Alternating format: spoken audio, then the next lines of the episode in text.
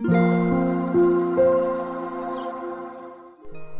さんおはようございます。アロマタロットサナです。10月4日水曜日の朝です。えー、今朝はですね、名古屋は雨が降っていて、いつもよりね、一段と寒く感じます。今の気温が19度なんですが、今日はね、最高気温も23度までしか上がらないようなので、まあ一日こう長袖で過ごせそうですね。というかもうしばらくね、ずっとこんな感じの気温で、一気にこう本当に気温が下がったなと思います。まあさすが太陽が天秤座に入っただけあって、急にこう季節がね、加速していく感じがしますね。皆さんも体調を崩さないように気をつけてお過ごししください。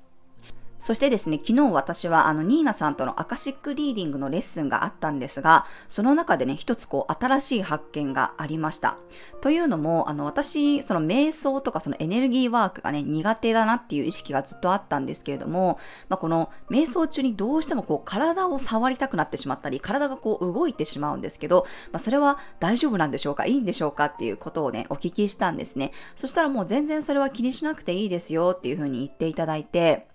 で、その会話の中で、なんか私、あの、子供の頃からですね、このフラット、あの、外を徘徊するっていう癖があってですね、まあ、お散歩といえばお散歩なんですけど、その、周りの景色を楽しんでるっていうよりは、本当になんか、うん、無になって歩くっていうのが結構好きだったりするんですね。で、その、歩いてる時の感覚っていうのが結構このエネルギーワークをしてる時の感覚に近いなって思いましたっていう話をしたら、ニーナさんからそういう瞑想がありますよっていうことをね、お聞きしまして、すごくびっくりしました。なんかこう調べてみたらね、歩行瞑想っていうらしいんですけど、歩いてる状態で、まあそういうあの感覚に入っていくっていうことがあるらしいんですよね。私は多分まさに、あ、これだったのかもしれないって自分の中でふと思ったんですけど、本当に昔から子供の頃から結構朝方とかにね、ふらっとこう一人でこっそり家を出てですね、あの本当に徘徊するのが楽しかったんですよね。楽しいっていうか気持ちいいっていう感覚ですね。あの、嵐の直前とかでも そうですし、夜中とかでもふとこうした瞬間に、あ、今外に出たいなって思ったら、何も持たずにこうふらっと外でを出て、本当にぼーっとしながら歩くんですけど、そう何が目的ってかって言われたら何の目的もないんですけど、ただただそれがなんか気持ちいい。うん、何か多分考えてたりもするのかもしれないんですけど、その時の記憶ってあんまりなくてですね、本当にあの周りの人から見ると、あの大丈夫かと思われる感じに見えるかもしれませんが、なんかそれがすごい気持ちいいっていうのがあって、その感覚とすごい似てるなって思ったところがね、ありました。で、ウォーキング瞑想というか歩行瞑想があるっていうことを知って、あ、なんかこういうやり方を知らず知らずの間に自分がやってたのかななんて思いましたね。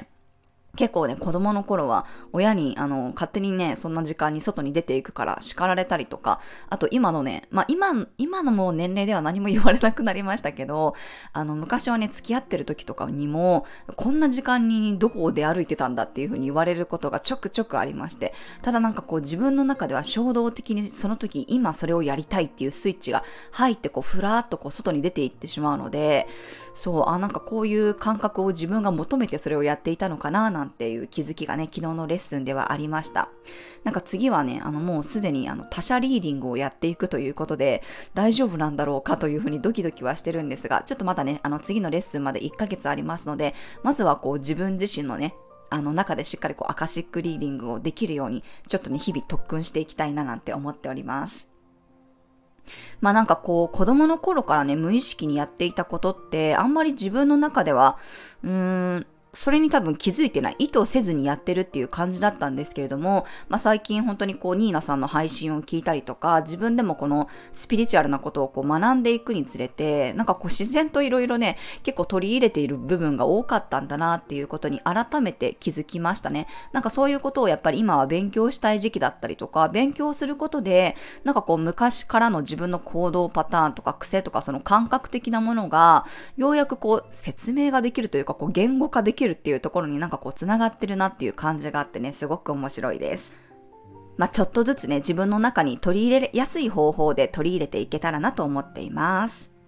はい、では10月4日の星を見と12星座別の運勢をお伝えしていきます。え今日の月はね、双子座からスタートです。天秤座の太陽と120度のトラインというね、調和の角度で風のエネルギーが強まります。とてもオープンだし、軽やかでおしゃべりが弾む日ですね。人間関係を通じて気になる情報が入り込んできたり、刺激をもらうこともありそうです。流行のもの、流行りのものが欲しくなったり、最新のスポットに行きたくなったり、あとはこう、噂話が盛り上がることもありそうです。まあ、とてもね、理論的であり、客観性を持って軽い交流が楽しめますね。水と土のエネルギーだと、やはりこう、寄り添うとかね、感情を共有するとかね、一人の人とこう、密着したいなんていう感覚ですが、この風のエネルギーっていうのはやっぱり適度な距離感があります。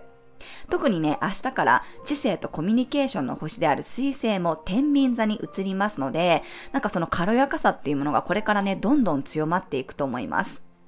で、今はね、その直前で、今日はその乙女座の水星とヤギ座の冥王星が結構最終度数でね、120度の調和の角度を作っています。これ勉強に集中するのもすごくいいですし、細かい作業とかね、雑務を思い切って終わらせることができたりとか、あと断捨離とか片付けもね、徹底的にやるっていうことができそうな雰囲気です。まあ、これがね、明日の9時9分、朝にはね、もう水星天秤座に移ります。そうすると、天秤座に3天体が集まって、かなりこの天秤座力がフォーカスされますね。周りの人とのコミュニケーションがどんどんこう活発化していったり、人と話す機会がね、増える方も多いと思います。私も今ね、なんかこう、ちょうどこの明日か、明日あの、きみこさんとね、スタンド FM で、このおしゃべり配信、えー、コラボ配信もさせていただきますし、なんかこう、いろんな人とやっぱり喋りたいっていう欲求がね、どんどん強まってますね。皆さんの中でも、こう、人を意識することが強まったりとか、なんかこう、喋りたいっていう欲求が強まっていく人も多いんじゃないかなと思います。まあ、気になる人にね、積極的に話しかけてみることによって、交流がね、どんどんこう、進んでいったり、面白い情報なんかもたくさん入ってきそうです。今回ね、天秤座に入った彗星は2週間ちょっとでもうすぐにサソリ座に移動していきますので、結構ね、貴重な2週間だと思います。なのでこの水星が天秤座に入っている間に、ぜひね、積極的に誰かと話す機会を増やしてみてください。すごくね、爽やかな風のエネルギーを感じる一日です。はい、今日はね、ペパーミントの香りが軽やかなコミュニケーションをサポートしてくれます。ユーカリの香りもね、深い呼吸を促して、俯瞰して物事を見ることや冷静さを促してくれるでしょう。ペパーミントとかはね、夏場のイメージが強いかもしれませんが、ま、ミントのホットティーなんかも美味しいですし、この秋の季節ね、鼻がムズムズするよっていう方は、ミントとかユーカリ系の香りを使うことで、この鼻がね、すごくスッキリしますのでおすすめです。はい、では12星座別の運勢をお伝えしていきます。お羊座さん、話が盛り上がる日、軽やかなコミュニケーションの中から興味のある情報が入ってきそうです。お牛座さん、自分のために仕込みをするような日、これから使うものを手に入れたり、自分の持ち物を確認したくなるかもしれません。マイペースに動いて大丈夫です。双子座さん、月が双子座に入り、とてもフレッシュ感のある日、飛び出していきたい欲求が強まるかもしれません。自分のアンテナの感度がすごく良くなります。蟹座さん、見えない部分の大掃除ができる日。普段は見ていない部分にこそ大事なものがありそうです。自分との対話を心がけましょう。獅子座さん、横のつながりからメッセージがもらえそうな日。足並みを揃えて動いてみてください。枠組みを超えたところにヒントがあります。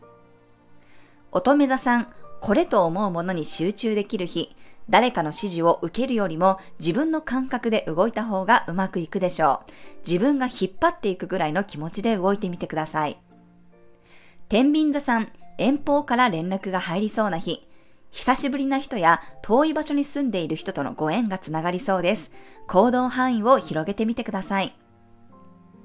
サソリ座さん、どっぷり入り込むような日、あえて踏み込んでみたり、自分のテリトリー内に引き入れてみたりすることがありそうです。距離感がぐっと縮まるでしょう。伊手座さん、対人関係を大事にしたい日、いろんな人のつながりから刺激をもらったり、感銘を受けることもありそうです。今は気がつかなくても、これからすごく仲良くなれる人とつながるかもしれません。ヤギ座さん、有能さが際立つ日、やるべきことや課題に腕まくりして取り組めそうです。面倒ごとも一気に片付けられるでしょう。水亀座さん、創造性が発揮される日。ワクワクする気持ちが強まりそうです。自分の中でやりたいことやいいなと思うビジョンが湧いてくるでしょう。魚座さん、和やかなコミュニケーションが楽しめる日。特に身内や近しい人とのおしゃべりが盛り上がりそうです。はい、以上が12星座別のメッセージとなります。それでは皆さん素敵な一日をお過ごしください。お出かけの方は気をつけていってらっしゃい。